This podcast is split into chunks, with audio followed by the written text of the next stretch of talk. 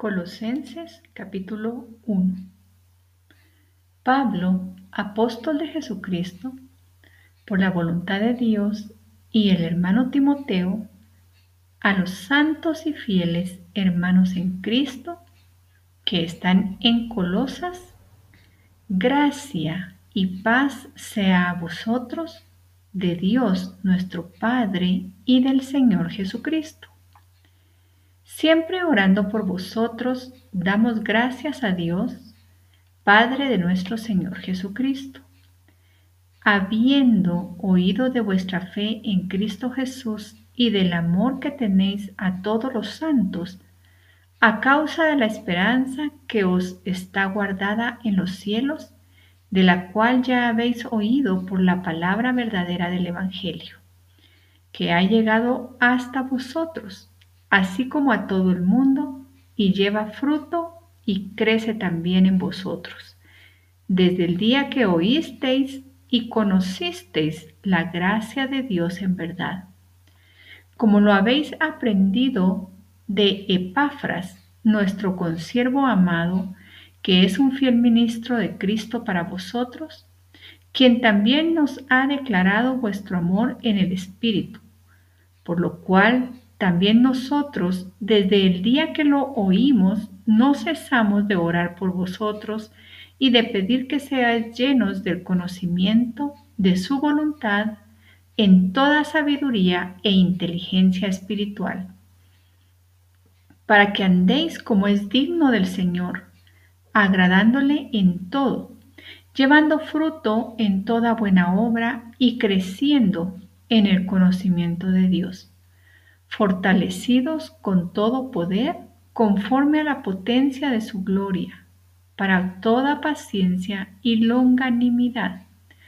con gozo dando gracias al Padre que nos hizo aptos para participar de la herencia de los santos en luz el cual nos ha librado de la potestad de las tinieblas y trasladado al reino de su amado Hijo, en quien tenemos redención por su sangre, el perdón de pecados. Él es la imagen del Dios invisible, el primogénito de toda creación, porque en Él fueron creadas todas las cosas las que hay en los cielos y las que hay en la tierra, visibles e invisibles, sean tronos, sean dominios, sean principados, sean potestades. Todo fue creado por medio de Él y para Él. Y Él es antes de todas las cosas y todas las cosas en Él subsisten. Y Él es la cabeza del cuerpo que es la iglesia el que es el principio, el primogénito de entre los muertos, para que en todo tenga la preeminencia, por cuanto agradó al Padre que en él habitase toda plenitud, y por medio de él reconciliar consigo todas las cosas, así las que están en la tierra como las que están en los cielos, haciendo la paz mediante la sangre de su cruz. Y a vosotros también, que erais en otro tiempo extraños y enemigos en vuestra mente, haciendo malas obras, ahora os ha reconciliado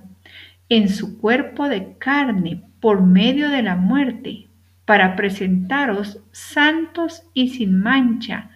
e irreprensibles delante de Él. Si en verdad permanecéis fundados y firmes en la fe, y sin moveros de la esperanza del Evangelio que habéis oído, el cual se predica en toda la creación que está debajo del cielo, del cual yo, Pablo, fui hecho ministro. Ahora me gozo en lo que padezco por vosotros, y cumplo en mi carne lo que falta de las aflicciones de Cristo por su cuerpo, que es la iglesia de la cual fui hecho ministro, según la administración de Dios que me fue dada para con vosotros, para que anuncie cumplidamente la palabra de Dios, el misterio que había estado oculto desde los siglos y edades, pero que ahora ha sido manifestado a sus santos, a quienes Dios quiso dar a conocer las riquezas de la gloria de este misterio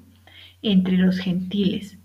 que es Cristo en vosotros, la esperanza de gloria,